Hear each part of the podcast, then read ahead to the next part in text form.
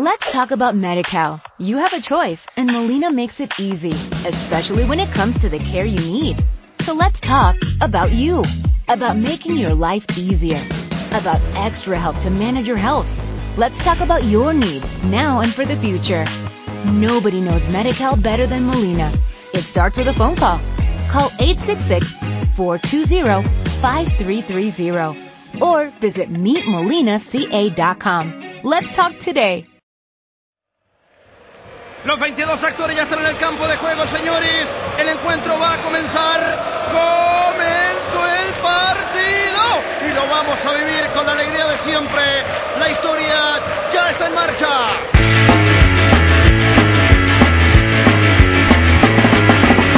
Es un partido muy desigual, aunque somos un equipo. Hola, ¿qué tal amigos? Bienvenidos a un nuevo podcast de podcast, podcast, podcast de Extra Cancha, antes de Clásico Regio de Extra Cancha. Y saludo a mis compañeros de derecha a izquierda, porque así se me da mi gana. Mi estimado Gerardo Suárez, ¿cómo estás, Jerry? ¿Qué tal Isidro, Memo, José? Bienvenidos a esta su casa, no lo tomen literal, gracias. José, dejes escuchar. Muy buenas tardes a todos. Sí, ya sé, ¿verdad? No, muy buenas tardes, bienvenidos a una edición más, ya la segunda bajo nuestro nuevo concepto de extra cancha. Hay mucho tema, mucha, mucho que platicar y ya en un minutito vamos a entrar más en materia porque vaya que nos dieron de cabra los dos equipos. Uf. Guillermo Martínez. ¿Qué tal? Buenas tardes, José, Isidro, Jera. Eh, pues hablar de fútbol, que no hay más. José. Muy buenas Vázquez. tardes. Hay tema como de tres programas o Ay, un maratón, pues, ¿no? Vamos a entrarnos un maratón. Se va otro idolazo de Argentina, pero se va de boca. Y no digo que se, ¿Se vaya cayó? Zico. No, también, también. Ah, también en parte. Pero, oye, le decía yo a José, me, me llama, me llama la atención que Ángel Capa, Ángel Capa, perdón, dice, el fútbol argentino se queda en tinieblas, se va la luz y que no sé qué. Todo esto porque las manifestaciones están a todo lo que da. La gente no quiere que se vaya Riquelme de boca. Pero yo digo que si ya un jugador que tiene tantos años y que, es tan i- que tiene tanta influencia en el plantel llega a un punto donde puede ser nocivo. Si tú recuerdas también chocó con Palermo Así es. este, y era él o yo y se quedó él. este, y ahora es Falcioni contra, contra Riquelme. ¿Qué le vas tú que suceda o qué quieres tú que suceda, mi estimado? Ya arribamos de aquí para allá. Yo creo que lo ideal para Riquelme en este momento es dejar boca. Es como dejar una manzana podrida dentro de una caja con manzanas sanas. Por, a final de cuentas va a terminar viciando más al plantel de lo que ya estaba. O sea, hay cosas fuera de grabadora que se dicen allí en Argentina Sí. con respecto a la relación de Riquelme con algunos jugadores, incluso jugadores clave dentro del grupo, y las comentarios coinciden en que la relación no era buena. Y Riquelme, siendo sinceros, ya no es el Riquelme de hace unos años. No, ya perdió. Si siempre ha sido un jugador pausado, ahora lo es más, ¿eh? pero mucho. mucho más. Ahorita lo. Y Riquelme está. Con todo y que la gente de Boca no quiere que. Los aficionados no quieren que salga. Yo creo que lo más recomendable es que ya acepte las ofertas que tiene el fútbol brasileño y termine su carrera ahí. Ganando unos cuantos de millones de dólares más ya para cerrar una carrera que hay que reconocerlo. Ha sido una carrera aceptable, ha sido una carrera buena. Que incluyó el pasar por equipos como el Barcelona, como el Villarreal, el ser campeón mundial el ganar tantos títulos con Boca, el haber ganado Copa Libertadores, el haber hecho un nombre imborrable en la historia de uno de los clubes más grandes de Argentina. Yo creo que lo mejor para Riquelme ser- es irse por la puerta grande o por lo más, lo más lejos posible de la puerta chica del club que más le dio en toda su historia. Sí. Guillermo. Coincido totalmente, yo creo que ya es el tiempo de que Román se, se vaya de boca. También la gente tendrá que entender un poco de que tiene 34 años, es el momento de, de irse. El plantel está muy viciado, lo que más le conviene a Boca es que siga con Falcioni. eh, creo que sí es el momento de que Román se vaya de Boca, como dice Gerardo, que, que vaya a Brasil, que termine su carrera dignamente allá y que ya no se meten más problemas acá en Boca. ¿no? De- Cuando, bueno, veo que cuando tienes un jugador que te pide dos para terminar la labor de uno, no sé si me expliqué, me Ah, espérame. ¿Otra vez? ¿Otra vez? Mira, cuando tienes un jugador, un 10.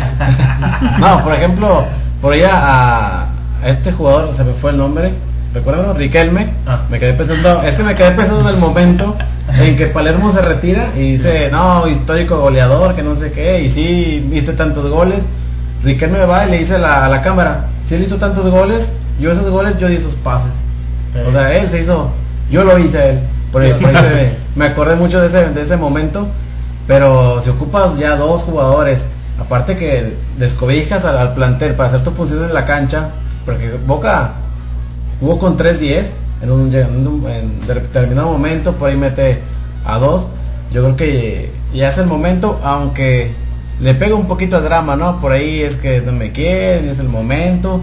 Para salir bien, porque si lo dejas un año más, esta gente de Argentina se voltea y se le va a voltear horrible al mismo jugador que ya no corre, no trota, medio pasa, medio hace, medio deshace. Yo creo que más deshace que hace. Así es. Y yo creo que esos jugadores en otra liga a Boca le vienen cosas interesantes. Yo, ¿por qué no mismo San Lorenzo que, que, que lo, que lo busca? Igual que se vaya, como el burrito en su tiempo en River.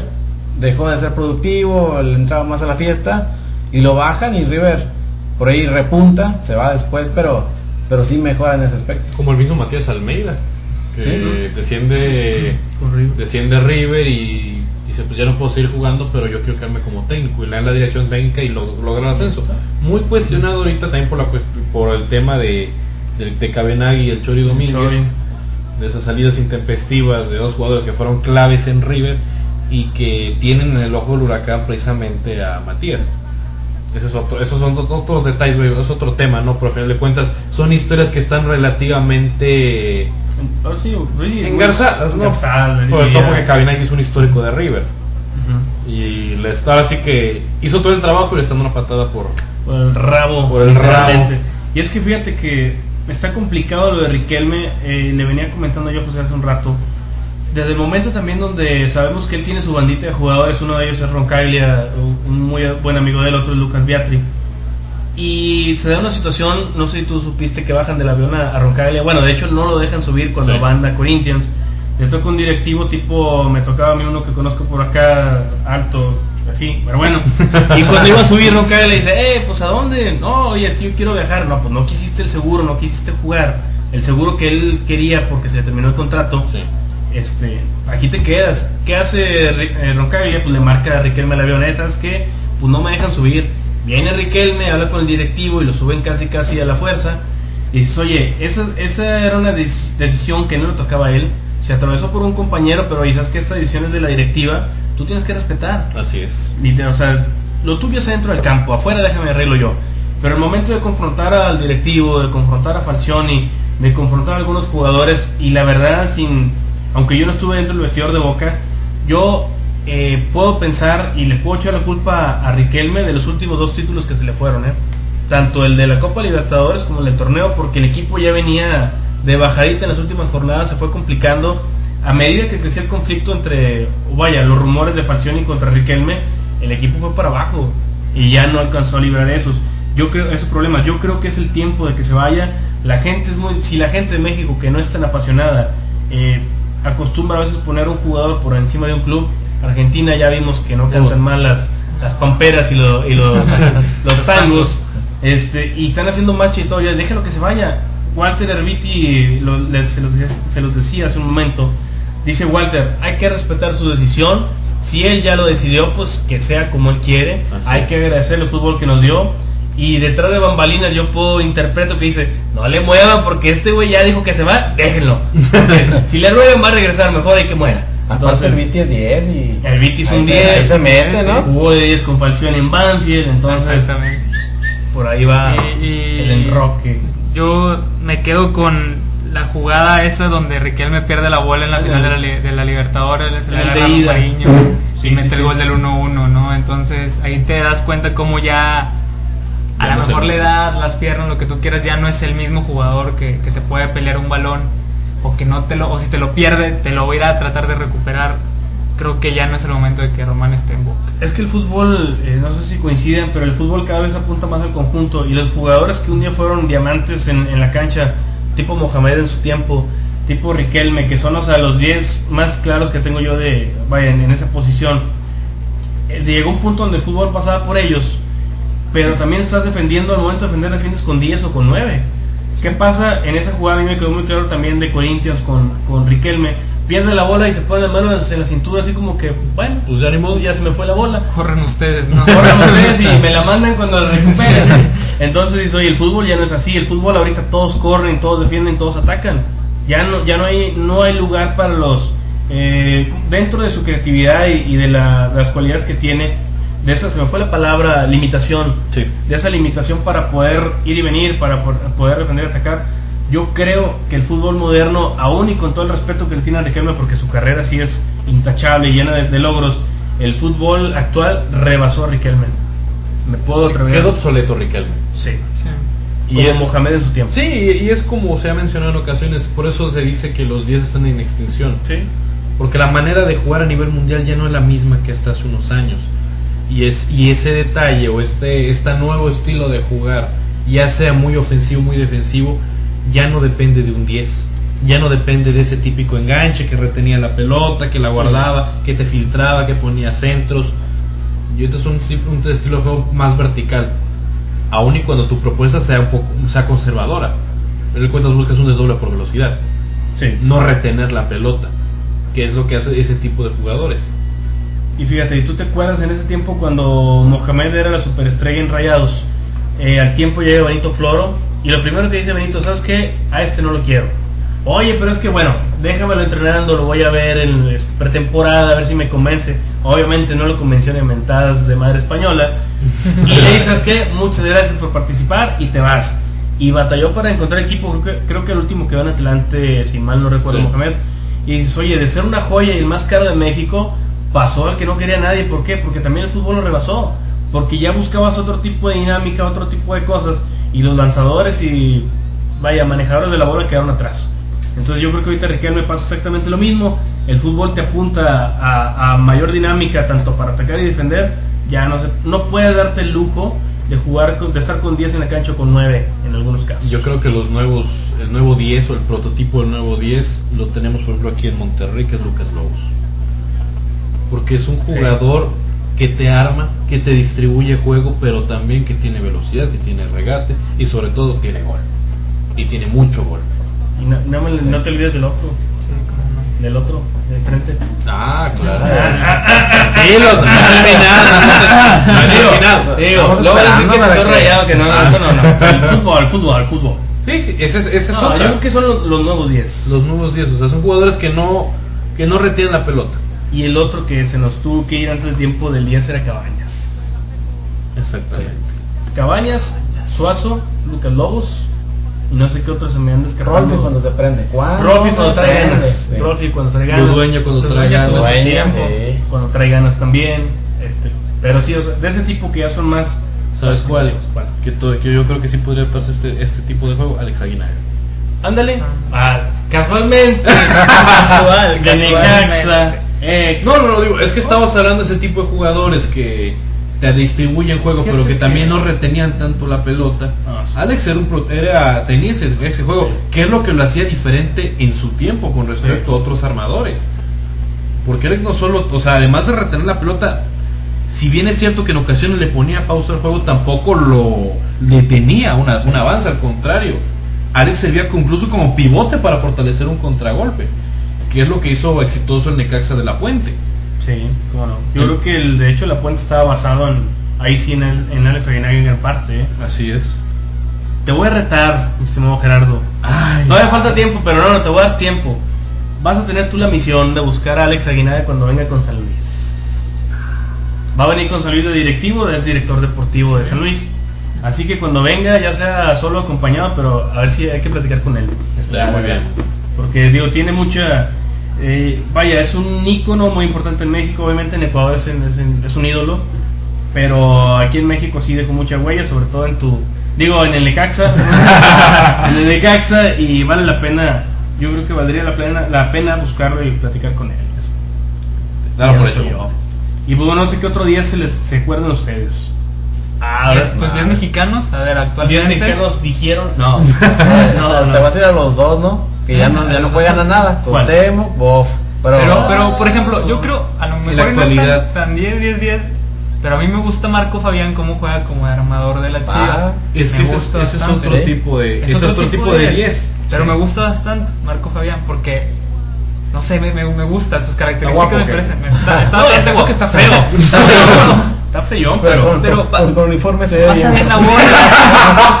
Tomando Pepsi se ve No, y eso que no soy chido, imagínate si fuera chido, ¿no? No, no, otra cosa. Este, No, No, sí pero- es cierto, eh, destacado. Eh, Es un jugador que ni es medio ni es delantero. Sí. Yo creo que podríamos incluso estar viendo el nacimiento de una nueva posición dentro del fútbol. Porque Fabián no es propiamente un, un delantero, pero tampoco es propiamente un mediocampista. O sea, Fabián tiene la- las cualidades de un creativo Sí. y las cualidades de un 9. Y, y eso quedó más que demostrado en, en Tulón. La forma en como Fabián se echó el equipo al hombro es propiamente de un 10, de esos 10 de antaño. Y la forma en como definía Sí. es el, el típico delantero centro matón que si tiene la mete, independientemente de la condición del, o, o la marca o la situación del juego. Y, y eso es lo que causó, digamos, o lo que tiene a Fabián ahorita viviendo los mejores momentos de su carrera. Y eso sin contar los goles que le metió al Barcelona. Sobre todo. Sí. Ah, sí, sí, en Estados Unidos.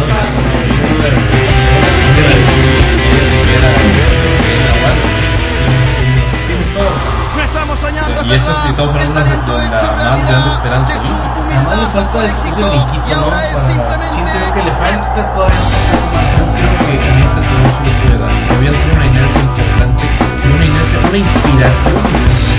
Aparte, creo yo que, que va a tener a Luis Pérez atrás de él, que le va a dar una pausa bastante importante al juego de Chivas que no lo tenía anteriormente.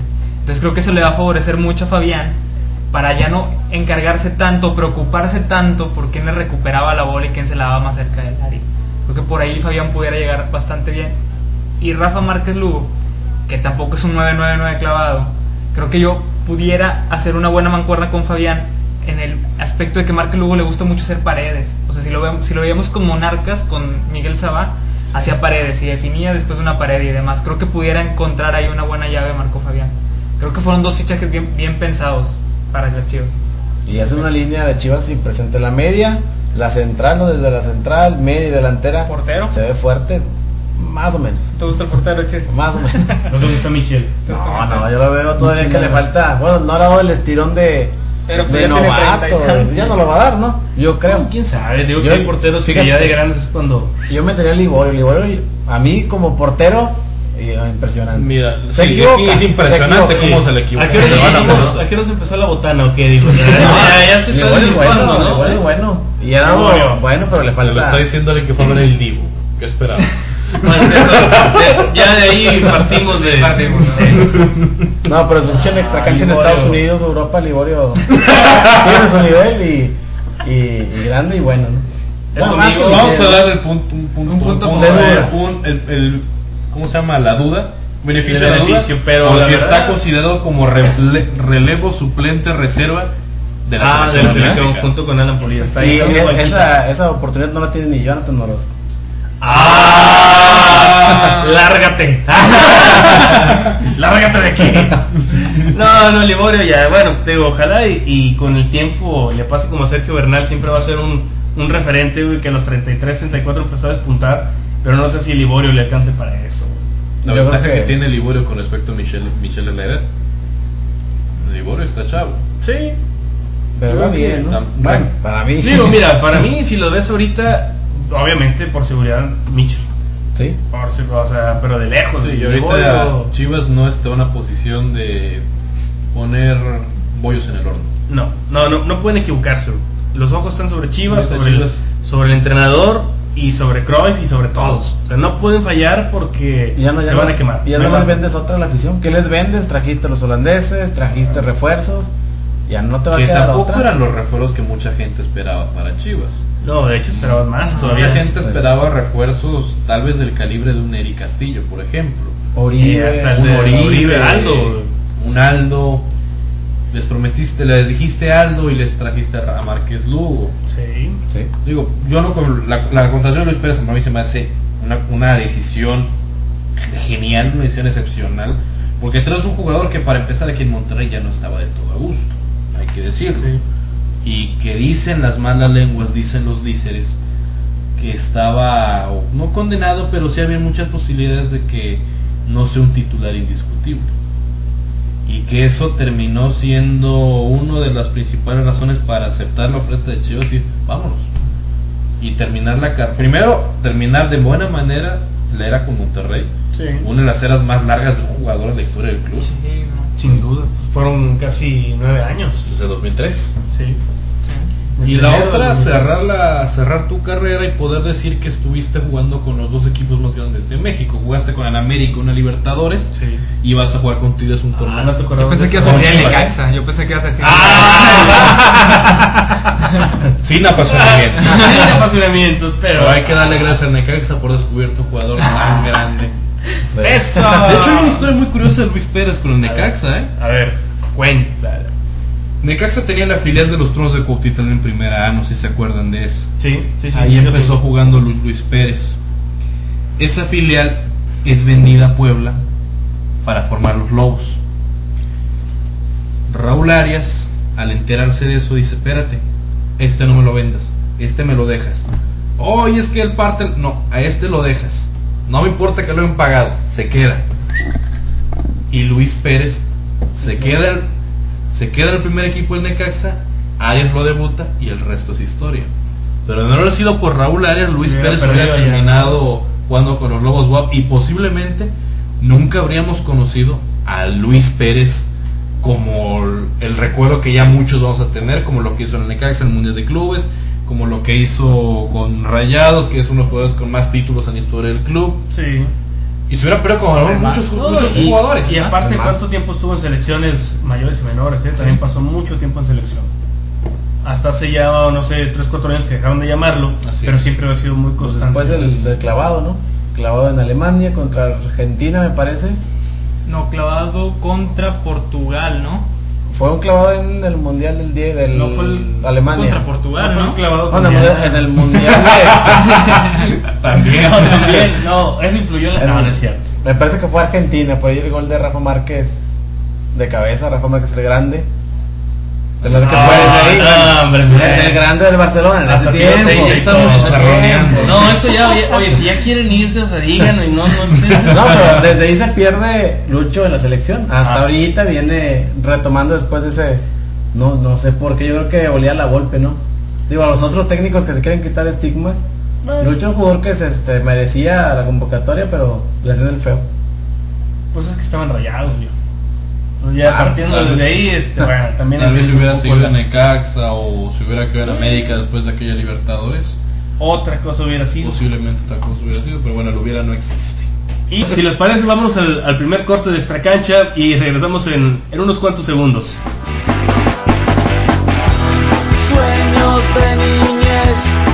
Y bueno, ya estamos de regreso, es- mis estimados amigos, camaradas, raza y demás tapatíos. Y, ah, no, ¿dónde eras tú? Yucateco, compadre. Yucateco, nacido en adoptado en Monterrey.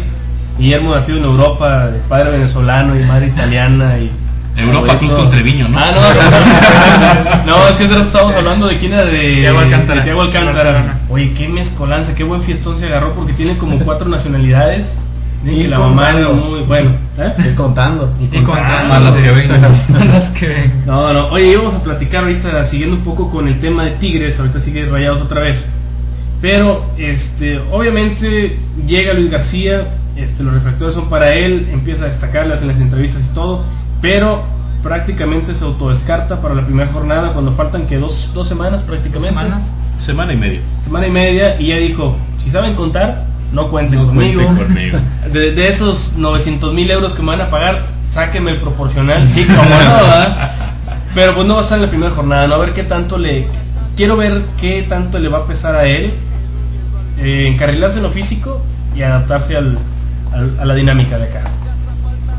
Pues yo creo que es- Guillermo. A ver, vamos a, a ponerlo así. Tigres va a Jaguares, si no me equivoco, es. a la selva, calor, clima hostil, demás, viene a Europa el señor, viene a vacaciones, porque viene a vacaciones, no ha entrenado. Yo creo que dentro de lo que cabe no es tan mala decisión. no arriesgarlo a meterlo en una cancha difícil, un clima difícil, él viene de vacaciones y pues siento que pudiera mermarle hasta ahí. Ahora tiene a Taufik, este chico de nombre bastante peculiar, y a Alan Pulido, que yo no sé qué también andan. Pulido falló una impresionante en el partido de preparación contra el San Luis.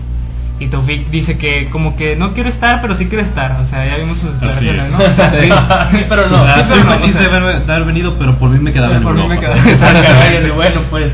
Entonces, ¿y el gol? ¿Cuándo va a llegar? Porque son 8 o 9 goles de, que te daba Mancilla. ¿Quién va a agarrar la responsabilidad? Si sabes qué, no se preocupen por él. Cuente como a. Ahí usted no cuña, campeón. No, Entonces le levantó la mano y él dijo, yo soy volante por izquierda. Déjenme les digo, después de seis meses, déjenme les voy aclarando eso me que yo suena juego por y, y eso me suena sin afán de ser chicharronero atendiendo una camita. Sí, cómo eh, no. Yo les dije que yo. Yo les dije que no era delantero. No, y que eso Luis García llegando.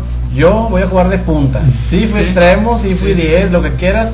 Yo soy punta y vine a jugar de punta y de delantero y no me van a sacar. Entonces hay que ver, porque el señor Ferretti de repente, oye, presiona y quiero que seas un tercer contención cuando se Ah, necesita. caramba, sí. no Hay que ver con qué disposición viene, porque ya que venga, bueno, yo prefiero que venga con el típico, vengo a aportar y, y así. Siempre Pero soñé con llegar a este equipo. Es mi sueño, y- la institución. En. Europa lo veo, a que diga soy 9, me planto de 9 y se acabó. Entonces, si está descartado, pues hay que ver, aparte de la jornada 1, qué disposición. A lo mejor en la 2 se cansa o quiere entrar al 80. Porque está, está complicado la forma en que vino tan con esa fuerza de decisión de imponerse como el 9. Sí, pues se, vio muy convencido. Sí. Falta que te lo demuestre. Falta que, que lo demuestre exactamente y digo, estamos conscientes que no viene, que no es un jugador que se que estuvo posicionado como centro delantero el último semestre en Zaragoza. De hecho, si revisamos sus números de la segunda parte de la temporada pasada de España, solo metió un gol y lo metió en marzo. Sí. Ah, caray. Desde entonces no mete gol Luis García. Digo, ahorita se acuerda sus palabras, él va a jugar, incluso lo mismo, lo del Tuca, el Tuca lo mencionó el lunes pasado, que él va a jugar como delantero, que viene de 9. Esperemos primeramente que sí lo ponga de 9 y que Luis García demuestre que sus condiciones realmente son las de un centro delantero y no de un 10 o un 11. Ahora bien, para el primer partido, que es siempre es importante iniciar ganando y más una jornada 1 y más si lo haces de visitante, ¿con qué podría plantarse Ricardo Ferretti? Partiendo que Warch, Warch podría estar pero no particular. Luis García está descartado, aunque Tuca no quiera decir textualmente descartado, el hecho de que el jugador ni siquiera ha hecho el viaje a su victoria hoy, de entender que el jugador no, no No trae está. condición física. Sí, no, no, no está. que te queda Alan Pulido o que te la juegues ya, ya no esté Manuel Cerda Ah, no, se fue a San San Luis. Luis. Sí. Fíjate, salió un incauto. Uno de los 14 refuerzos del San Luis. Uno de los 14 refuerzos. Ay, su- Oye, está Erno. Yo creo que se la va a jugar yo creo que me- exactamente o sea eh, el típico 4-4-2 del Tuca que podríamos cambiarlo por un 4-3-1-1 Lucas de enganche y Edno de cazagol esperando a que se inspire como contra el Morelia. Aunque, o a que jale marca, que retenga la pelota y que sirva de poste para Damián, para Elías, para el mismo Lowe. Fíjate que ahí, yo creo que entra un poco lo que comentaba la semana anterior cuando decíamos de que José decía de Aldo de Nigris. Si tienes a un joven y a un viejón, por decirlo así, de experiencia, tienes a Alan Pulido, tienes a Edno y sabes que pues me la voy a jugar con Edno, pues tiene más experiencia, tiene más presencia, va a preocupar más a los defensas.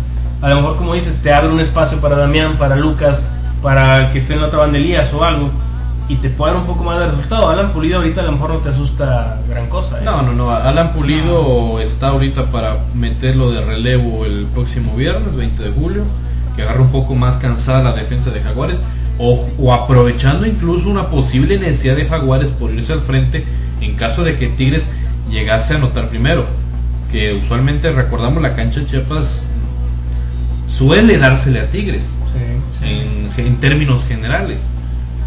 Y más aún que este Jaguares ya no va a ser el mismo Jaguares de hace seis meses. Porque también tiene bastantes incorporaciones y la más importante ya no tiene Ya su- no está Jackson. ya no está Jackson Martínez. Que esa es yo creo que una de las principales incógnitas, hablando un poco de Jaguares de Chiapas, Sí. cómo va a ser el desempeño de Jaguares sin su máximo referente al frente. Y más que ahora traes como, como suplente de Jackson a un jugador mucho más joven que incluso Alan Pulido, que es este John Córdoba, Sí. Que tiene apenas 19 años, que con todo y que lo apodan el Drogba colombiano, Bueno, no estamos hablando de un jugador como Jackson Martínez. Tendrá condiciones, no, lo, no eso no lo dudo. no, pero lo, va- lo vas a ver en 5 o 6 años. ahorita. Exactamente. Exactamente. Ni a mentadas de bueno. Oye, le dijeron a Alan Pulido, te tenemos dos noticias, una buena y una mala. La buena es que estás convocado a la selección olímpica. ¡Eh! La mala es que es por si se ofrece. Ay, Julio, ¿Para qué le dicen esas cosas? Si ya estaba tranquilito. Sí, ya para qué lo distraes, ¿verdad? Pero sí, pues bueno, ahí, ahí se va a quedar Alan Pulido. Ojalá y le den más minutos, tío. Yo creo que también, así como criticamos la semana anterior a Carreño, yo creo que su contraparte viene siendo Alan Pulido, ¿no? Yo creo que ambos están en la posición donde, ¿sabes qué? Apúrate porque este el, el tren se va rápido y si no te subes ahorita, también el mismo. Aunque él ha estado más tiempo en selecciones. Exactamente. Y aquí va a tener un- una, digamos, hablando del caso de Pulido y de Carreño, una ventaja que va a tener Darío. Darío no va a tener un competidor Ah, como sí, lo va a tener Al- Pulido, al Pulido. con Warch. Ese es el detalle. A Carreño le quitaron a Otonel Arce. Que tampoco era ya después gran cosa que digamos, ¿verdad? Así que No, Pero al final, al final de cuentas, Una si tú veías los, los minutos, Buse optó por darle al principio la más la confianza a Otonel, al grado de ponerlo titular en un par de ocasiones. Sí, sí. que es lo que no va a tener ahora Carreño con respecto a lo que va a tener Pulido, Pulido ahora. Porque no descartas que el Tuca, pensando en que ya tiene una segunda opción, puede incluso poner a primero a Walsh y luego a Pulido, pensando que Walsh trae experiencia europea. ¿Y cómo vendrá? Porque acaba de llegar también. Hay que ver cómo viene físico. Y otra sería los partidos de la Conca, de meter un poquito a Alan. Pero tú que es un jugador que si en las tres jornadas te funcionan 13 jugadores, esos juegan. Así es. Esos te van a jugar todo el torneo. Sí, y los demás, grupo, ¿no? Muy adiós. Un grupito muy Man- cerrado y de ahí no se sale. Exactamente, o sea, ese es un detalle, que si a Tuca le funciona X11, dos de la jornada 1 a la 4 por decir, ese va a ser el 11 titular de Sí. 5 hasta que le falle. Pero- Ese va a ser un- ese es otra, otro punto en contra que podría tener el Ampulido. ¿Y qué le queda? Resignarse por la CONCACAF. Y funcionar en la CONCACAF. Digo, si recuerdan lo que pasó, por ejemplo, con Emanuel Cerda en la repechaje Libertadores, que fue titular, que tuvo la oportunidad de lucirse, terminó quedándose muy lejos, con todo y que anotó goles en el partido de vuelta. Sí. Y era de los de experiencia. Y era de los de experiencia de esa camada juvenil. Hablando de pechos fríos, ¿verdad? Ah, pero muy frío ese muchacho, pero muy frío, muy frío. Es como, me acordaba yo de Gustavo, no sé, ¿te tocó ver a Gustavo Nápoles en Tigres o no? No, ¿verdad? En Estaba muy, Tigres, estaba muy chavo tú, Barco. no, en Tigres no tocó. En, en Tigres Gustavo Nápoles era, yo creo que digo, cuando salió Emanuel Cerda habilidoso y quitándose uno y otro. y que todo, la bicicletita y Así era Nápoles, nada más que a Nápoles le alcanzó para llegar a Chivas y destacar y hacerse histórico bueno, metiendo cuatro goles en la final. Pero era ese tipo de jugador, nada más que igual de habilidoso, pero Nápoles era más intenso. O sea, lo veías, tú sabes que este, ese sí no le da frío nada, que le era bien atrevido. Este empezó como tromba y acabó como brisa tropical. Alguna cosa, algo así fue. Pero oye, ¿qué, qué, qué piensan ustedes? ¿Tigres va por un volante realmente o ya le ahí le para? Estimado Guillermo Martínez, el precio. alias el Prezi. No, y, y yo creo que le falta, pues ya lo comentamos aquí fuera de micrófonos, que le falta dinero, ¿no? O sea, todos sabemos que Tigres ahorita no tiene mucho dinero. Que también decimos esto y a la vez pasan otras cosas, ¿no? O sea, vamos a ponerlo así. No tiene mucho dinero, pero luego le pagan un millón de euros a un jugador que no está probado ni adaptado al fútbol mexicano y que probablemente no te vaya a jugar hasta la jornada 4 o 5. ¿no? Y ahora, pues dice el Tuca que Cristian Riveros pues está muy caro y que le pagan bastante bien en Turquía, cosa que tiene bastante razón. Y entonces dice que no tiene tanto tanto dinero Tigres para comprar a Cristian Riveros y Cristian Riveros pues luce una buena alternativa ahí para el volante de contención que él siempre ha dicho que le ha faltado, pero que cuando ha puesto a Toledo, a Viniegra, Salcido le han funcionado a los tres. Entonces pues yo no sé si Tigres vaya a ir realmente por él, pero pues a Tuca le falta y él siempre va- te va a decir eso. A mí me falta un volante de contención con salida experimentado y de ahí se va a agarrar. Yo, bueno, yo sigo en la misma. Tráete un delantero. En la fila no hay nueves, Alan Pulido otra vez es el, es el único. Me parece que vas a reforzar lo reforzado. Ya tienes tu contención, volantes tienes, o acaso que ya le vaya dando pues adiós, o le cante las golondrinas a algún, algún volante que le estén preparando la salida. Porque de otro caso no, no le veo mucha razón traer un volante, traer otra contención. O vas a ver a ver qué le sobra por ahí a los a los equipos en agosto, primera semana de agosto, que, que andan por, refor- por agarrar equipo. Por ahí agarras a uno más o menos. Pero por otro lado, no veo por qué otra contención, otro volante. ¿Le cierras mucho o ya de plano vas a despedir a, a los que tienes? Es que prácticamente tienes a Viniegra, tienes a Salcido y tienes a Toledo. Acosta. A Alberto Acosta. Eh, Acosta lo usa más como de salida de por izquierda, ¿no? Izquierda, derecha. Sí, Dueñas. Lo cambia a tu Ah, Acosta lo cambia ah, por Damián. Es Sí, el porque cambio natural de Damián. Dueñas Discúlpate, discúlpate. Ah, sí. No, no, por eso dije Acosta es más de salida. No, no, dueñas, dueñas. Tienes toda la razón. Toda la razón. Oye, es, ah, te iba a decir a corte, miento, miento, miento, miento, no es cierto. Este, pero bueno, si se cierra lo de Riveros, yo creo que Tigres sí estaría reforzando algo, como dices, no tan necesario. Sería un- es que sería otro segundo para mí desperdicio junto con lo de Luis García. Es mucho exceso de, de dinero. Ojalá y que no, ojalá y se la jueguen con ellos, pero yo apostaría porque se queden así como están. Digo, aquí el detalle también es, y, y es la justificación que está poniendo el Tuca, que ahorita, por ejemplo, no está Israel Jiménez, no está Carlos Salcido, por la cuestión de la selección en los Juegos Olímpicos. El detalle es que no van a estar Juegos Olímpicos todo el semestre. Termina la participación y regrésate, papá, porque hay un torneo, Sí, sí. Hay, hay un torneo que jugar. Malamente les darían vacaciones, ¿no? Si, se, si vaya, ¿Qué te gustó una semana? Me- y se me hace mucho, ¿eh? Los ¿no? jugadores recibieron un periodo de descanso Sí. antes, de, antes de concentrarse. Sí. Eso fue por petición expresa de la federación. Recibieron una semana lo- y esto obligó a que, a que el mismo Israel, a que Salcido tuvieran que interrumpir la pretemporada para llegar con cierto descanso a la convocatoria. Aquí el detalle es si les vas a dar descanso volviendo.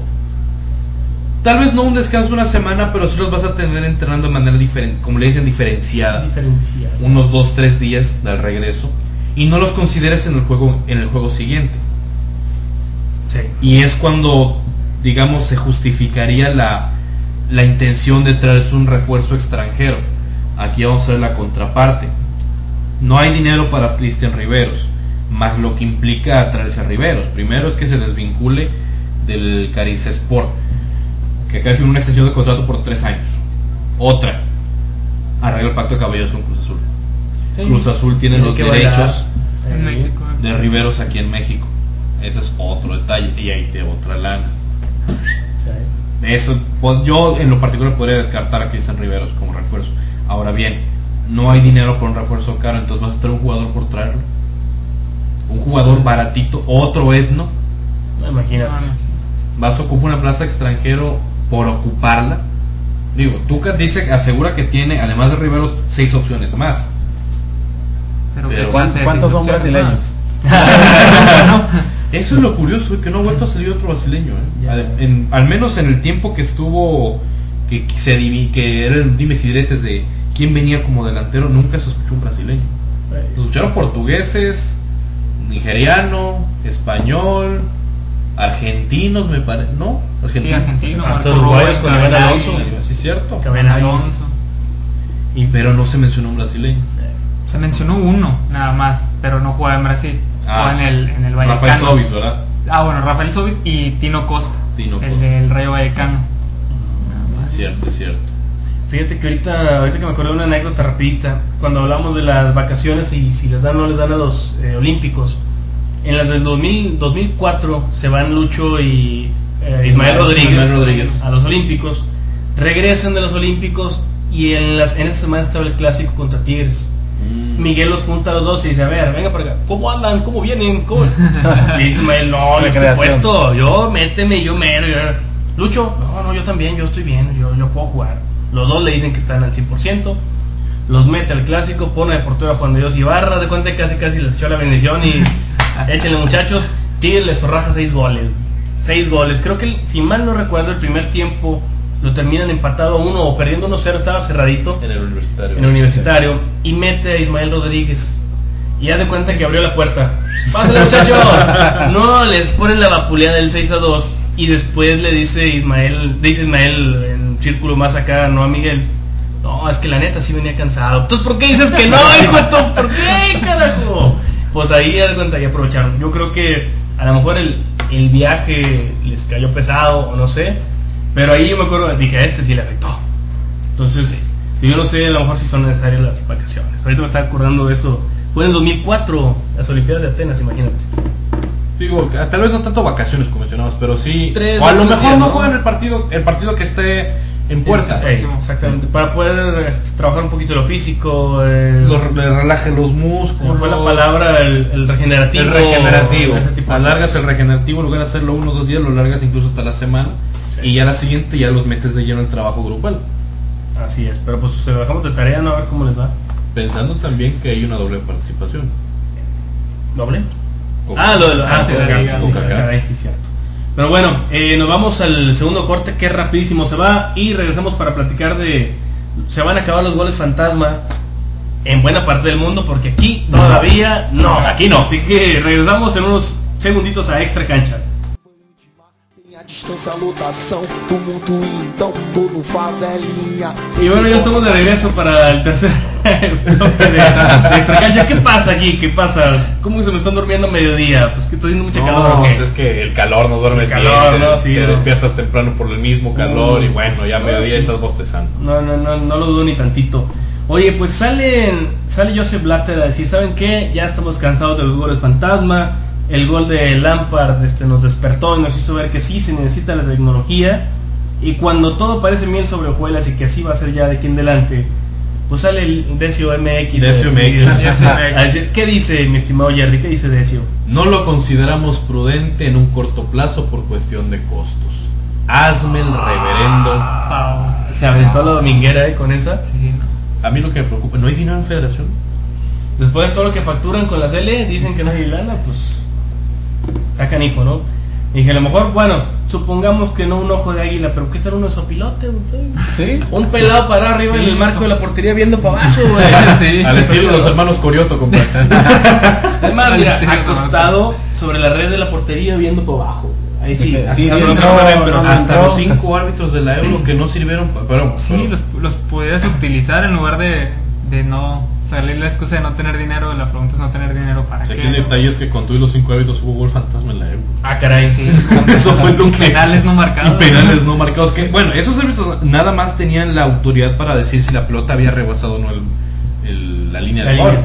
No tenían derecho o autoridad para marcar otra cosa. El detalle es que ni eso pudieron hacer.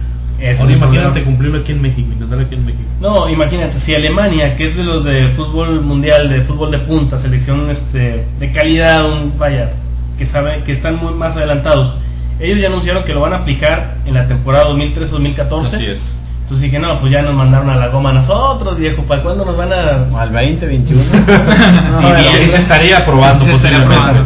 Se estaría poniendo a votación. Bueno, estaban haciendo todos fila de que por favor que acepten las cámaras, todo esto. Ahí está ya, ya los pueden poner.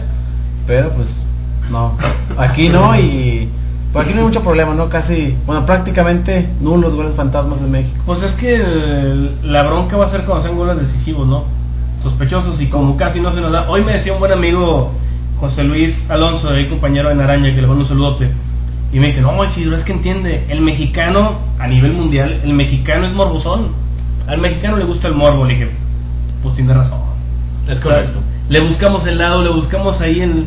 Entonces, mientras no haya una necesidad de la cámara, vaya, o del sensor en el balón, no va a valer gorro. Y aparte el- la empresa que te fabrica los balones, digo, no es la misma que la que le va a poner el sensor, el super... De- al de Alemania, ¿verdad? Exacto, es Ahí- correcto. Y ahí la diferencia, ¿no? También el, el patrocinio armado, el balón sube el costo, los, los jugadores tienen, los equipos tienen que comprarlos.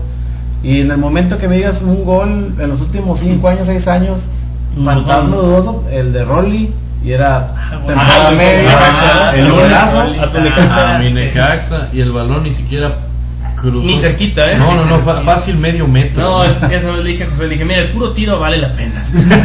No, disparo No, que ya, pues le perdió por traerlo, ¿no? Darle un gol ahí. ¿Sabes qué? Desde no, ¿Qué no se vaya en blanco? aguantarlo. Antes no se puso a llorar como Luna, como Carucha, o alguno de esos. Pero bueno, fíjate Luna. que buen punto el de, el de José con lo del balón, porque Sí. este, de Boyd a Adidas o a Nike sí hay mucha diferencia. Cuando lo más desta- destacado que hace Boyd ahorita es ver los diseños de los otros y lo pinto más o menos parecidito y lo aviento Y en el- le pongo Y llamitas, ¿no? Tex-Mex y los nombres que agarre, ¿no? Sí, Y el que trae ahorita la, la Federación de Moda, que lo pintaron de naranja por la bronca de la obesidad de los niños y lo pintaron de rosa y todo, es el Febernova de Adidas de hace. ¿Qué fue? El Febernova fue en Corea Japón. Corea, Corea, Japón. Corea Japón 2002. Y acá en el 2012 lo estás reciclando, pero con otros colorcitos. Es muy similar. Entonces, sí vas a necesitar también ahí una empresa que tenga la tecnología necesaria para poder introducir el chip en el balón, junto con todo lo la funcionalidad, ¿no? O los demás aparatos que necesites, necesites en las porterías. O que en su defecto Boyd se ponga las pilas y busque, si ya copiaste diseños, búsquete, el- o tal vez no imitar la tecnología, porque se puede considerar como plagio, Sí. pero al menos buscar adaptar esa tecnología para el fútbol mexicano. Les voy a dar una idea de la federación A y que me escuchen, que la pongan en práctica. Hay que ir a Soriana y comprar una prenda. Soriana ahorita, acuérdate. Ay, Soriana el- a precio por PRI. No, eso no. vamos a Walmart. Ay, de- no. denuncias de soborno. Bueno, vamos a Bodega Urrera. Ahí Este, cambia, cambia. Y, pues, No es de, so- no es de Walmart. Sí, me lleva la Walmart. A Soriana pues, hombre, a donde sea. Donde la ropa tiene esas este, plaquitas que suenan. Ah, sí. Entonces vas a la caja y se la quitan. Le pides a la cajera que te venda uno, te la regale o te la vuelas. Y vas a la salida y agarras dos de las paletitas esas que están ahí, güey. Pones una Ah, acá, ah, pones me en la gusta, portería. Y la plaquita esa la metes al balón. Venga, su madre, va para adentro. Y cuando pase va a sonar. Ahí está, ¿Sí? Como está. en la salida de las tiendas, aquí no le ha problema. pasado. Se acabó el Sí, problema. Acaba de... Más barato, no te cuesta mucho. 20 A mí años de que- estudio mandado. Y Ahí estaba la solución. Ay, que aquí está. Tómela, es suya, dicen los tuiteros. Y listo, ya arriba a aprender o no? ¿No te gustó la idea? ¿verdad? No, no, no, el, detalle es que si tuviera los recursos te la estaría robando en este momento. Oye, ya están tomando nota ahorita. Teca, teca. Dame el, mm, 100 juegos de postes. Cuatro por estadio, por canchas, son 20 canchas. digo, Sí, no, sí sale, ¿eh? Y nada más metes la plaquita, le das un boquetito al balón, le metes la placa, lo coses y vámonos, se acabó. Pip, pip, pip, ah, sí fue gol, sí fue gol, güey. Listo, arreglado Matamoros. ¿Eh? No se lo esperaban eso, ¿verdad? No, Ah, bueno, no, ya, esa fue una definición de Rabona y al ángulo. Sí. No tenía, tenía rato practicando en el camino, lo va a contar. Ah, El sensor. Ah, aquí la tiene apuntada, mira, tiene el post ya. Bueno, la verdad es que sí. ¿eh? Aplicarla del sensor. Ah, Yo creo que desde que despertó hoy, Hoy- estaba pensando lo del super el Esmar. Ni- ¿Cómo puedo hacer? ¿Cómo puedo hacer? Nada más, nada más me faltó ubicar bien la tienda, pero la verdad ya está. Sí, Oye. gigante ya. No aguanta nada, qué barro, todo porque no se les ocurrió a ustedes, hijo humano. Oye, tenemos ya dos partidos de presentación. Bueno, el de Tigres no es de presentación, ¿o sí? No, ¿verdad? Sí, la Tigres de presentación. Bueno, Bueno, bueno, Tigres juega hoy en la noche. Exactamente. O contra Correcaminos, que es de presentación para Correcaminos. Caminos, con Chelis y unos cuantos que traen para allá. Y es hoy a las ocho y media en el Marte R. Gómez. Se lleva pañuelos, las lágrimas. Va a llorar, va a llorar el. Chelis. Ah, no, esperemos, ¿no? A ver si le adivinan cuáles son los calcetines que usa el Chelis hoy. A la torre. No, pues no usa, viejo. Ahí está. ¡Ah! Se los gané, es que están chavos, Sí, ¿eh? se les hace fácil. este, no, va, va la, eh, la presentación de Correcaminos. Monterrey tiene la presentación el sábado contra Atlanta, lo habíamos comentado hace un momento. Dos días antes tiene la presentación del uniforme que ya se empezó a filtrar. la- Que ya se filtró. Ya se filtró, de hecho, dos tres fotos ahí en el local. Que no le veo así mucha gracia que digamos. No sé ustedes qué opinen, pero lo ves y dices, oh, bueno, Yo, tradicional. yo creo que se volvió a lo básico. Las rayas, espalda azul, sin tanto patrocinio, eso sí me llamó la atención, Sí, que sí, los sí. patrocinios están distribuidos de tal manera que parece que son pocos. De hecho- cuando en realidad son los mismos. Sí, anticipaste tú muy bien lo de Telcel con Haber. Ya Haber este, desaparece, se queda en el estadio. Viene ya Vancomer al frente. Viene Telcel en la parte de abajo. Dije ahí Jera se aventó un 10. Muy bien, eso, eso, eso sí te, te salió perfecto. Lo van a presentar en el Parque Acero que están en, en Fundidora. Parque Fundidora, sí. Casi por la Y de la raza que vaya a ir, que tenga boleto, cáigale. Va a estar un grupo que alguien que está aquí en la mesa les pone casa y se le caen los pantalones cada vez que lo ve. que es- no. Mira, ya luego lo. y Mira, me habló más. No, Nomás le dije, va a estar Panda y en la torre. Le digo, ¿dónde hay pensé- boletos? Pensé que el Divo. El libro es para Mariquequis y, y que va yendo José a ver ahí. No, qué buen espectáculo. No, no, Pero no. bueno, son pocos los que van a apreciar. Ah, caray. ¡Ah! ¡Lirio, papanetas! No, eso es un rulo. Qué, buen pimpinelazo te acabas de aventar. no, no, no. se aventó. No, no, va a estar, va a estar moderato, tengo entendido, va a estar El- Panda. Hablando de defensores de metal. Hablando de, de, sectores de metal, sectores de metal, va a estar ahí. Y pues eh, vi algunos aficionados de Tigres, aficionados de Tigres, perdón, burlándose de que iban a estar ellos dos, pero yo creo que ya en show pueden hacer buena, buena, este, son más rockerones ambos, yo creo que pueden prender a la raza que, que vaya. No sé si tenga la oportunidad de ir, no sé si, bueno, el señor Gerardo va a estar ahí, pero de primera fila, o no. Sí, con moderato. Ah, no, ¿verdad? ah, no, perdón. No, está, es- está grabando, ¿verdad? No. Es que a mí me queda en hora, en hora laboral, por eso se me va a complicar, no sé, si ustedes tienen chance, pues dense la vueltecita. El primero de Dios ahí estaremos en el Parque Acero. Excelente. Ya para conocer Lo más a detalle ¿no? el uniforme. Sí. Y pues ya, ya ver por fin el, el uniforme de visita. Que bueno, ya habíamos comentado aquí que va a ser blanco con gris. No hemos tenido la oportunidad de verlo físicamente. Ya son imágenes de bocetos que hemos tenido oportunidad de apreciar. Y con respecto al uniforme local, a mí no se me hizo mal. Un uniforme muy sobrio, Sobrio, el- elegante, tradicional. Mal hubiera sido que le hubieran puesto el uniforme que usa el Barcelona, por ejemplo, a partir de la temporada. Digo, y lo digo yo como barcelonista de cepa. Me decepcionó el uniforme por completo. No, sorprendió, ¿no? Sorprendió demasiado. Me sorprendió demasiado. O sea, es un uniforme que vuelve a lo tradicional, a las, a las rayas tradicionales del Monterrey. Le faltaría el cuadro en la espalda, ¿no? El- Ese, ese, cuadro, ese es. cuadrito en el número que es el de... Ah, bueno. Ah, Porque de, de vista de frente se parece mucho al del 94, 95, Se me hace que el, el- tú dices de era atlética o no. No, ya era de ABA, todavía. Era de Era, de ABA. Era el cuadro Sí, atrás. cierto. El famoso, también del Ah, ok, 86, ok, ok, de esa época. Muy usada. De frente se parece mucho, pero digo, para mí yo creo que varios aficionados dicen, esa camisa yo ya la tengo. Pero fíjate que, le, como decías tú la semana pasada, José, le veo mucho color blanco al, al de local esta vez en la camisa. Yo lo preferiría con más azul. Pero a mí no me preguntaron. Se van a confundir. Prefiero. Ah. No, no, pero va a estar interesante la presentación. Esperaremos hasta enero para pues, ver a Tigres, a ver qué va a traer en la mochila Adidas. Dijimos que ojalá ahora sí se porten bien con ellos. Pero pues ya, ya se verá. Tigres tiene partido de presentación. Así es, contra el Toluca, Ese va a ser cuando. el mismo sábado. Los dos se presentan el mismo día, ¿De qué se trata? O sea, pero en horarios diferentes. Ah, bueno. Tigres a las 7, Rayados a las 9. Y bueno, pues a correr de un estadio a otro, A correr de un estadio a otro. Los dos equipos vienen, tienen tren tema detrás. Sí. El Atlante con la golpe. Y el Toluca, Toluca. que es el que está un poco más de moda ahorita. Sí. Porque el Toluca, así como Jaguares perdió a su referente en Jackson Martínez por un fichaje Sí, planeado. planeado o que se veía venir incluso desde hace meses. sí, sí. Sí. El Toluca pierde a su máximo referente al ataque de manera sorpresiva y por una cuestión médica. Sí. Que ahora también, lamentablemente, también está de moda eso de muertes súbitas por cuestiones cardíacas. Y que creo que fue una muy buena decisión, ¿no? De parte de Iván Alonso, como que... Muy responsable. muy responsable, ¿no? Porque si no, imagínense que hubiera pasado si aquí en México hubiera, hubiera sucedido algo así. Y a nivel mundial repercute bastante, entonces creo que fue una muy buena decisión por parte de él, pero muy mala decisión o muy mal manejado por parte de la directiva del Toluca, Así ¿no? es. Es que que lo- terminó por, por prácticamente decirle mentiroso a su jugador, ¿no? Decirle que, oye, ¿sabes que si puedes jugar? O sea, ¿por qué me estás diciendo que no? Y esta persona, bastante inteligente me parece, dice, ¿sabes qué? Me voy de Toluca, me puede pasar algo. Me recuerda a mí algo que pasó con el Tecla Farías. ¿Te acuerdas cuando vino Ah, el Tecla Farías? Que hasta lo presentaron con Toluca, el argentino que después se fue al Porto y todo eso. Sí. Este, ex River Plate, que su esposa no podía estar aquí en, en la altura de Toluca porque tenía problemas con la presión arterial. Y como Sí. Toluca es una ciudad muy alta, prefirió irse. Digo que no le salió nada mal a él porque se fue al Porto de Portugal, ¿no?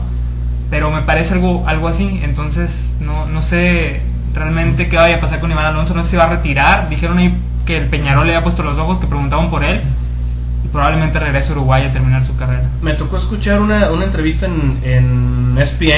eh, eh, sí en vivo con, con Iván Alonso el día de ayer y él estaba muy molesto con la gente de Toluca, decía que no era posible que una fecha ayer y bueno, hoy también, que la directiva no lo había querido recibir para explicarle lo que, lo que él pensaba. Entonces él, había, él, él decidió retirarse y de hecho él daba a entender que se va del fútbol, salvo que ocurriera alguna cosa de que algún equipo a nivel de mar o algo este lo lo, Lo lo llame. contrate, lo llame, lo puede tomar en cuenta, pero que él tenía ya la decisión, dice, oye, si yo me tengo que ir del fútbol ahorita, yo me voy, dice, para mí primero está mi familia, mis padres, mis hijos, y yo quiero estar para ellos. Y si sí es cierto, me hablaron del Nacional, porque me habló una persona de ahí que es amigo mío de la infancia, y me preguntó que cómo estaba de salud, pero no hubo ningún ofrecimiento formal. Y si yo este, le agradezco al doctor Serrano, que también ahí sí de plano sí le dijo que, este, como que confía mucho en el doctor y que lo entendió en lo que, en lo que estaba pasando, porque el doctor creo que había dicho que tenía altas probabilidades de seguir este en activo. Él decía que neces- necesitaba unas pruebas más de esfuerzo que fueron ayer y de hecho en esas pruebas sí salió una leve mejoría, pero no que esté en óptimas condiciones para jugar Así fútbol. es. Entonces con ese mínimo de pequeño riesgo que existe, dice, ¿sabes qué? Pues no va, no va a arriesgar la vida. Y él toma la decisión de regresarse a Uruguay y pues espera a ver qué, a ver qué sucede, pero sin eh, descartar que puede darse ya el retiro, ya tiene también 33 años, ¿no? Sí, sí, tampoco estamos hablando de un jugador joven. Ah. Es un jugador que ya tiene un amplio recorrido mundial, que se hizo un nombre a nivel Y, sí, internacional. el tiempo que estuvo en Europa. Y aquí en México, el poco tiempo que estuvo, marcó, dejó una huella. y dos títulos de Dos goleo. títulos de goleo en el- Entonces, Alonso hizo lo que tenía que hacer. Co- co- coincido con José, fue una, eh, con Memo, perdón, una decisión muy inteligente. Porque no sé lo que puede pasar en cualquier Aún y cuando tengas mejoría, el corazón es uno de los órganos más sensibles del cuerpo humano. Cuando dice fallo, se acabó. No, hay marcha atrás. Sí, y ni para qué tentarlo, ¿no? ¿Para qué tentar la suerte? Si, si sobre todo tienes familia y tienes hijos, yo creo que preferible de que tus hijos tengan a su padre en casa que un cuadro de honor en un club porque murió en la cancha. o sea. Así Sí, es. no, y- No, aparte, bueno, viendo, pero hay jugadores que por ahí andan enfermos o les pasa tal cual, al siguiente día los ves ya en su club, en el que iban a estar, se reintegran a otro club. Y lo Alonso yo creo que es claro, yo le creo al jugador, por más que la directiva por ahí diga que por qué no lo avisó antes o, o cosas así. E Iván Alonso, pues, si, si piensa seguir jugando, yo creo que agarrar un club y una liga que no tenga tanta variación Tanta de exigencia. Sí, Exigencia, más, más tranquila. Y además los viajes en avión y todo esto. O sea, por distancia yo creo que vas a escoger una liga pequeña, en un país pues más o menos pequeño también. Algo más, Uruguay. más tranquilo. Uruguay, Uruguay, Paraguay. Porque la verdad sí, de arriesgar la vida ahorita ya el mundo está lleno de héroes y no a todos los tratan como debieran. Así que, pues la mejor de las suertes, ¿no? Porque no es fácil tampoco para el jugador eh, dejar una carrera en lo que has hecho toda tu vida, sobre todo cuando eso sí obligado. Pero ya cuando tu vida está de por medio, creo que no hay vuelta de hoja. Es correcto. ¿Les parece si vamos al último corte, mi estimado? ¿Cómo ve, señor productor? ¿Autoriza? Autorizado. Excelente. vamos al corte, último corte de Extra Cancha y regresamos con el último bloque. A gente é feliz com a música.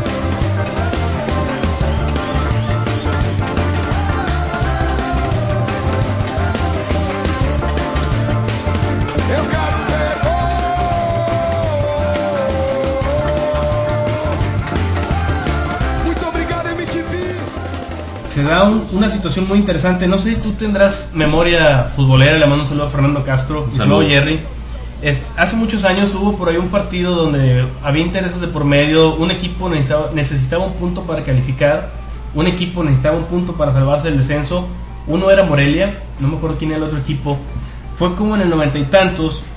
Irapuato. No me acuerdo quién fue. Pero en aquellos años. Los dos equipos, este, sin ponerse de acuerdo, se ponen a pasear la bola termina el partido 0-0. Ese equipo, ahí la gente que nos está escuchando, pues que nos mande el dato si alguien se acuerda, me fue ahorita. Ese equipo califica, el otro equipo salva la categoría. Y ahora, curiosamente, en un torneo sub-15 se repite la situación de una manera, ahora sí que antifutbolera totalmente. Y para mí están sentando un precedente muy importante al momento de, de expulsar a dos equipos de la competencia, pero estamos hablando de Tigres, estamos hablando de Atlas. ¿Qué te pareció a ti, Jerry, la, la situación? definitivamente lamentable. Digo, estás hablando de dos instituciones de respeto una que acaba de ser campeona recientemente, que posee o que presume de una economía, la cual yo, yo pongo ya en duda este tema. Sí, totalmente. Ay, perdón. O sea, se- estás hablando de una institución que aspira a ser grande, que ha pasado por muchos años de problemas, de descenso, de malas decisiones, de malas directivas. Y ahora que por fin Tigres ha recobrado esa estabilidad futbolística, emocional, eh, la que quieran, sucede este tipo de situación. Es cierto, estás hablando de un torneo sub-15. Aquí el detalle es que es, así estás empezando a moldear a tus jugadores desde chicos. Así las quieres retorcer el colmillo. Yo, yo estoy de acuerdo que hay que tener mañitas para todo. Sí, sí. Pero que también esas mañi- mañitas no se salgan del aspecto legal. Que no rompan reglas. Una cosa es una, una maña o alguna ventajita que puedes sacar y otra cosa es deshonestidad. Sí, sí, sí, estás, No, hab- y- estás hablando del famoso colmillito, de la experiencia. Pero para tener colmillo también hay que saber hacer, también saber aplicarlo. Y que no se vea mal. Y que no te salgas del fair play. Y aquí definitivamente, digo, han salido muchas, muchas opiniones encontradas porque resulta que, porque resulta, Ti- Tigres comenta que ellos ya estaban, ellos no tenían problema con el empate, que incluso perdiendo estaban calificados Sí. según yo conocí la directiva ayer, que aunque acataban la decisión, tampoco no estaban por completo de acuerdo en cómo se, te- cómo se determinó esta situación, bajo el argumento de decir, es que nosotros el empate, aún perdiendo estamos calificados. Digo, pero de- para tomar una decisión de esa forma, aún con chavos de esta edad, evidentemente es reprobable. O sea, ¿qué le estás enseñando? Ahora sí que, ¿qué le estás dejando a los niños? no? Exactamente. no, pero la verdad sí se vieron mal. Yo creo que le, le hubiera convenido un poco más a Tigre decir, ¿saben qué? Este, cometieron un error, vamos a hablar con las personas correspondientes, vamos a, a hacer una investigación o alguna cosa, que lavarte las manos luego, luego. No, a fin de cuentas, ponle que ellos no necesitaban, no, no tenían necesidad de un empate, pero participaron. Así es. Estimado Guillermo, El problema que, que yo veo es qué van a hacer las auto- autoridades federativas en cuanto a esto. Digo, este problema no es exclusivo del fútbol mexicano. Si recordamos hace dos años, el España contra Chile en el Mundial de Sudáfrica 2010, los dos estaban clasificados con el resultado que se estaba dando y se terminaron paseando la bola los últimos 15 minutos del encuentro Así es. fácilmente. ¿Y qué hizo la FIFA?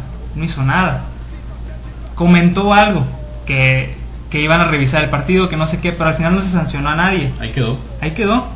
Entonces ahora que es un torneo sub 15 con esta federación tan volátil, yo no sé qué va a pasar, qué medidas se van a tomar. Sé que solamente se ha tomado como un regaño, como un estate quieto.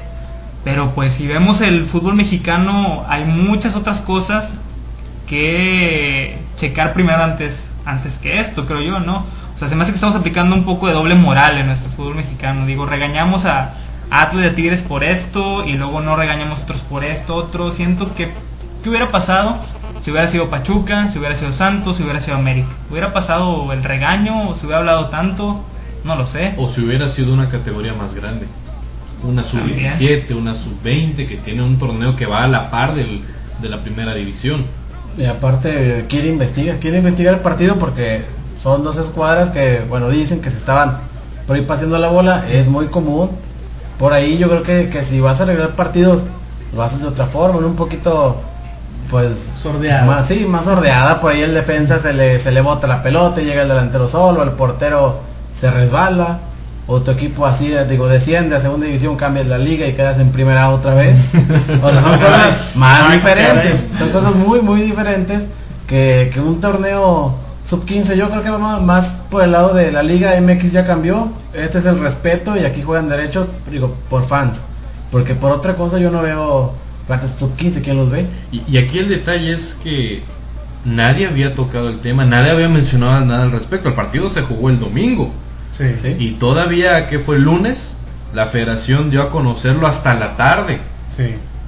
De no haber sido por la federación que soltó esa bomba, hubiera pasado completamente desapercibido. Incluso uno lee, si ustedes revisan la crónica de ese partido publicada en federación, en los últimos párrafos menciona los dos equipos jugaron con intensidad buscando el marco contrario. Así, ah, caray. Ah. Caray. Y al final los dos se conformaron con el empate sin goles. Y luego sale a relucir esto. Y dices, Ay, caray, Entonces, ¿qué pasó? ¿qué pasó? si hablas de cuatro minutos, que cuatro minutos en el fútbol es una cantidad considerable de minutos. Sí, sí. En cuatro minutos que te la pases peloteando la pelota, el- de la forma que quieras, y me sales a relucir que el partido se jugó entonces, para empezar, da la impresión de que el que escribió esa crónica ni siquiera vio el partido. Sí, para empezar. para empezar. Y otra, digo, la crónica X, eso es lo de menos. ¿Cuánta tensión podría tener ese, el torneo sub-15 a partir de este momento? Porque hasta antes del, hasta antes del lunes nadie estaba pelando el torneo sub-15. Exactamente. Y la, la única nota, digamos, destaca entre comillas que iba a ser el torneo sub-15 era cuando se jugara la final y se tuviera ya el campeón. Hasta antes, al menos yo no he visto locales que le están dando mucha difusión al torneos sub-15.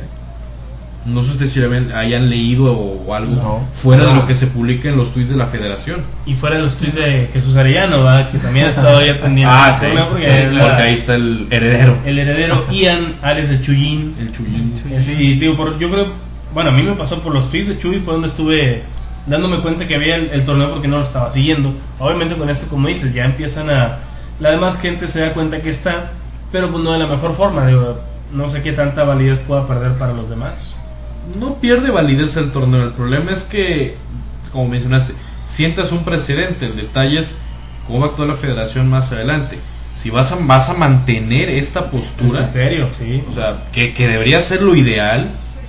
Y sobre todo, ¿qué va a pasar si tú descubres que en una primera división o liga de ascenso sucede lo mismo?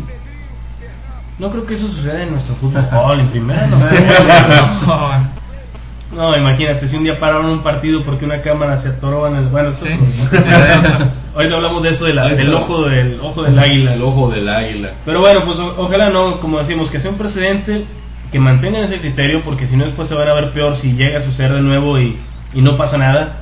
Y más, si ahora fuiste con equipos, entre comillas, bueno, de provincia, pues que sea también con los demás, no, si llega a suceder que sea parejo. Así como mencionó, un América, un Cruz Azul, un Pumas. Eh, equipos de la capital, que es donde supuestamente está la mayor atención. No, y, y los casos específicos, More- Morelia, Jaguares, Morelia América, pues San Luis, aunque dicen que ya no es, pues Pachuca León. ¿no? Pachuca León, ahora el nuevo, León, los nuevos hermanitos, esos, esos partidos están de. Toluca. Que fíjate que en el Sí. Santos Toluca ya no tanto. Ya es diferente la situación ahí en cuanto a la cuestión de la cervecera. Ya cervecería modelo ya no tiene, digamos, el control por completo del Toluca, como si lo tiene con el Santos. Ah, digamos que ya no aplica tanto lo de la multipropiedad. Te la voy a valer. Te te digo porque eso me lo platicó una persona cercana al Toluca. Ah, Bueno, dije, vamos a, voy a creerle, vamos a creer. Vamos a creer. Bueno. Pero bueno, pues ahí está ese tema, ¿no? A ver cómo les va, mantener criterio, que sean exigentes con todos, pero bueno, se los dejamos de tarea. Otro, otro tema importante que también ya este, se está dando en la ciudad nuevamente, de repente parecía que los abonos se vendían despacio, de repente agarraban vuelo, como que la gente esperaba figuras. Yo no sé qué tan meritorio sea para un equipo para otro, pero prácticamente están ag- agotados. Ambos equipos se aseguran llenos en, el- en los torneos, tanto Monterrey como Tigres. Eh, Tigres sí, yo creo que la, compra del español sí les movió un poquito el tapete unos cuantos de... Es que si me hace que sí lo era el empujoncito como para comprar el abono de, de varios. Monterrey no así pues es el, lo decíamos hace un momento fuera del aire, es el menos reforzado del fútbol mexicano. Una contratación. Una y así de hasta ahorita de medio pelo, vamos a ver qué tal nos resulta más adelante. Y no la han presentado. Oye, todavía no, No va a para, como vamos va a estar canijo, ¿eh? pero abonos prácticamente agotados para ambos equipos. Pues yo creo que esto no refleja otra cosa más que necesitamos nuevos estadios en, en la ciudad. No digo, ya se está haciendo el de Rayados, vamos a ver si amplían el de Tigres o algo. Pero la gente está rebasando la propia capacidad que tienen los mismos estadios, ¿no? Obviamente sabemos que año con año se llenan, se venden muchísimos abonos. Ahora toca que Tigres vendió el 100% del estadio que tiene permitido vender, que esto no quiere decir que sean todos los asientos del estadio, porque se tiene que reservar una cierta cantidad para vender en partidos normales por cuestión de, normativas estatales, ¿no? Pero yo creo que va por ahí, por, por el hecho de que la gente ya ocupa más espacio para, para ver el fútbol.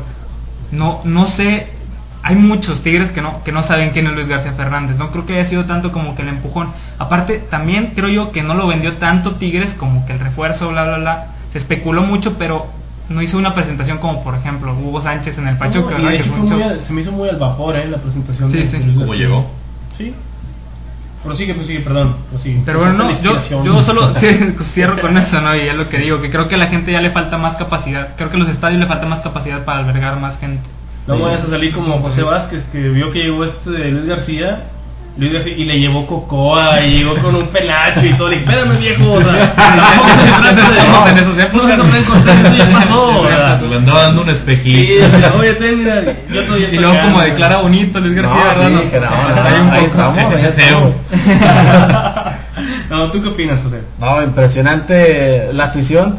De los seis yo creo que el pongas el que le pongas, si, si a Tigres lo ocupan un poquito más en Pachuca, en, en el Azteca, en el Cruz Azul, ya las mismas directivas de otros clubes se dan cuenta que, que estos vienen, que estos me llenan, estos me consumen. Vengan, si está la invasión, sea, Tigres, bueno, más que rayados porque lo del el estadio de Monterrey, le decía, le decía a Isidro, es un estadio que se ha callado porque la gente no sé si esté tuiteando, si esté en Facebook, si Ah. esté por ahí. Es un estadio mudo, prácticamente canta muy poco. Uh. no te voy a decir por qué, no, pero vas a los juegos, razón, es la razón. Terrey, Terrey. vas a los juegos y, y antes, antes de las sí, redes sociales, toda la gente, ¿no? Toda la gente apoyando. Fui en esta conca pasada, oye, volteabas, mira, Todos en el teléfono. No, también la Ve Conca, que la. Conca Champions tampoco despierta mucha pasión, o sea, también No, te da ratos de ver el oye, Facebook y ver qué 3-0, está diciendo Twitter. 3-0 ganando el Monterrey, el ambiente a todo lo que da, Suazo haciendo pilota y media, todos tuiteando. Dije, no, bueno, bueno, y, y ves en Twitter, gol, vamos rayados, así se hace. Canta. Oye, grítale ahí. Pero No, bueno, y volteas en el palco de prensa y no, sí, sí. algo, Pero bueno. Yo conozco una persona Uy, yo conozco varias. que se la pasa tuiteando. Yo conozco varias mujeres que se la pasan tuiteando también. Ah, sí, sí, sí. Yo estoy hablando de esas personas, no sé No, quién, sí, no, no, no. Digo, Yo que le venga el saco. Sí, este, no, yo no porque no tengo internet en bueno, sí tengo en el celular, pero este, ahí me pongo a ver el partido. No, pero hay muchas personas que sí te y digo, y uno se entretiene viendo a esas personas también, dices, ¿para qué decimos De repente cuando el 0-0 está medio infumable. Sí, y empiezas a voltear por otro lado y ay, caray. Oye, ese tatuaje, bueno, ya. Pero sí, sí, ¿no? Ese tipo de cosas. Pero bueno, este, la, pues la efervescencia que ya conocemos de, los, de las dos aficiones, siempre peleándose como buenos hermanos uno contra otro, pero a fin de cuentas apoyando a los dos equipos, a pesar de haber o no haber contrataciones, pues ahí está, ¿no? Así es. Poniendo como siempre récord en el fútbol mexicano, envidia para muchos, ya quisiera Jorge Vergara tener una temporadita de estas en el Sí, ¿no? Vergara Live. Y, y es que es el problema, por ejemplo, la gente de, de Guadalajara, en, en Chivas hay abono, el chivabono, Sí. Pero es la gente, digo, no, no quiero que se me malinterprete lo que voy a decir, la gente no es tonta. No, es, es, eso es cierto. es un poco más, es más, más mesurada. Sí. Si el equipo va bien, te lleno el estadio. Si el equipo está en pinoles, olvida. Nariz, nariz, nariz, nariz boleada. A esto ya le estaba platicando con un colega ahí en Guadalajara. Le dije, ¿por qué la gente sí va al Jalisco y ya no va al OmniLife? O sea, ¿cuál es la diferencia? Es el equipo, el mismo, es el mismo equipo. Dice, lo que pasa es que aquí la gente está acostumbrada, Jalisco está en la zona céntrica en Guadalajara. Sí, de muy fácil acceso. Muy fácil acceso, hay autobús de pasaje, a veces hay gente que va hasta caminando al estadio. ¿Qué pasa? Les pones un estadio fuera del área metropolitana, en el cual no llegan muchas, muchos camiones, que te tardas bastante en llegar, que las vías de acceso no son muy, no son muy abiertas. Y luego pones un equipo que de plano da tumbos. Y dices, no. entonces, y a, pues, eso le los des. precios para entrar al estadio. Sí. ¿Qué hago? Sí, Mejor me voy a un bar al centro y veo el juego allá. Sí. Y fíjate Sí, que claro. lo, perdón, lo he comentado hasta con, con amigas periodistas en Guadalajara y te dicen, es que sí está muy bonito, está muy moderno, te llama la Así atención, es, está ni- padre, ni- ni- ni duda. te quedas as- asombrado. Pero cuando ves las vías de acceso que son muy limitadas y que te tardas dos horas y media en salir en carro, yendo en tu propio carro tardas dos horas, y dices, oye, esto tiene que haber alguna, alguna otra, ah, no sé, alguna mejora. Y no sé si tú te acuerdas, una de las trabas cuando el estadio lo estaban construyendo y no les querían todavía dar ese permiso final, era que tenían que mejorar las vías de acceso. Así es. Y no se hizo. O sea, ahí yo supongo que hubo polvos mágicos o mano negra, algo pasó, pero no arreglaron esas vías de acceso que les pedían y la gente sufre para llegar y para salir. Tristemente. Entonces vamos a escuchar su caso. ¿eh? No, imagínate, o sea, pobre gente. Y si te digo, si los reporteros, amigos nuestros, se quejan ¿Qué que ellos, van, que ellos van en vehículos, o sea, ¿qué va a decir la gente que... pues, Que ahora va sí que la a raza, gastar, ¿no? que va a La gastar. raza que va a gastar, o sea, que trae para el camión, que muy apenas trae para el taxi, y dices, no, como tú dices, mejor me como una tortita ahogada acá en el centro, algún barecito, y vámonos. Se, se acabó. Pero- Para hacer corajes de lejos mejor. Sí. Pues sí, si no, de allá luego, bueno, a lo mejor con la caminada de la Omnilife a tu casa Se se, te te baja el coraje. Pero bueno, tampoco ya no existe porque ya terminamos. Fue un placerzote. Yo creo que nos despedimos de una vez, mis estimados compañeros. Oye, a ver si la otra grabamos lo que hablamos afuera del aire porque está muy padre. Yo creo que con eso tenemos más de mil visitas, güey. Sí, porque luego la siguiente le vamos a platicar de Sergio Almaguer, de San Luis y de Atlas, y de algunas historias que hay ahí ocultas que platicamos hace rato y no se grabaron, pero no, no, lo- sobre todo lo de, San Luis y Atlas y Almaguer está interesantón. Pero bueno, Muy señores, bueno. servidores Hidro Ávila, esto fue todo por hoy. Empezamos de aquí para allá. No, pues muchas gracias por estarnos escuchando una vez más, amigos. Eh, nos vemos, Dios mediante, la próxima semana. Ahora sí, ya la semana previa al arranque del torneo. Ya, por fin. Bendito Dios. Bendito Dios, se despide su servidor amigo Gerardo Suárez. Guillermo. Muchas gracias por escucharnos. Vamos a ver qué nos presentan Rayados y Tigres este fin de semana. Muchas gracias a todos. José Vázquez se despide hasta que viene lo bueno, el torneo y hablar ahora sí de lo, de lo que debe de ser. Hablar de cosas Fútbol, serias. jornada y ya dejar atrás rencores del pasado. Ay, qué falta te viste, pero bueno. ir a escuchar el libro, ¿verdad? Sí, sí. Mensajes positivos para la raza también. Mira, el día que empatan en un concierto de Ildivo con un partido de Rayados o Tigres y José Sí. se vaya a verlos Tengo ahí, ese día, güey, Tengo el corazón dividido. ese día le decimos a las mayas que adelante del fin del mundo, güey, no quiero seguir viviendo así. güey. Pero bueno, esto fue todo por hoy en Extra Cancha, nos escuchamos la próxima semana. Gracias.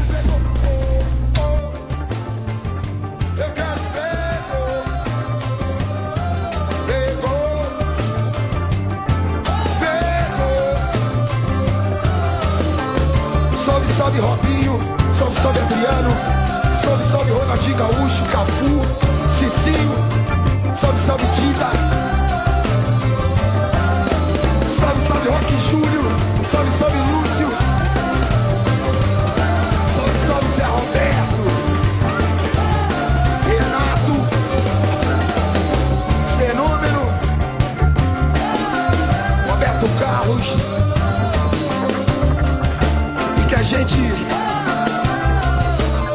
Mais uma vez na Copa, possa representar. Salve, salve Brasil! Salve, salve todos vocês, brother! Essa noite foi uma noite especial em nome da família Rapa. Vocês são a festa e o acústico acontece dessa maneira. Uma grande festa do Rapa pro Brasil, para todos os lugares. E a gente é feliz com a música.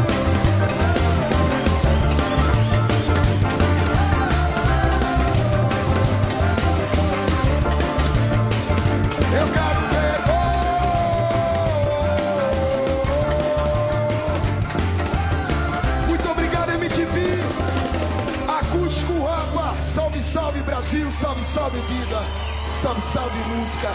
Salve, salve unidade. Salve, salve voluntário. Salve, salve música.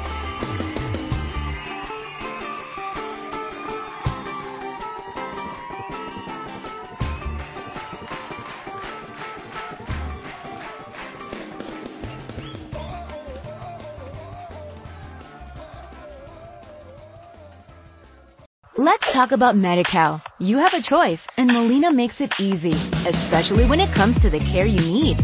So let's talk about you, about making your life easier, about extra help to manage your health. Let's talk about your needs now and for the future. Nobody knows MediCal better than Molina. It starts with a phone call. Call 866-420-5330 or visit meetmolinaca.com. Let's talk today.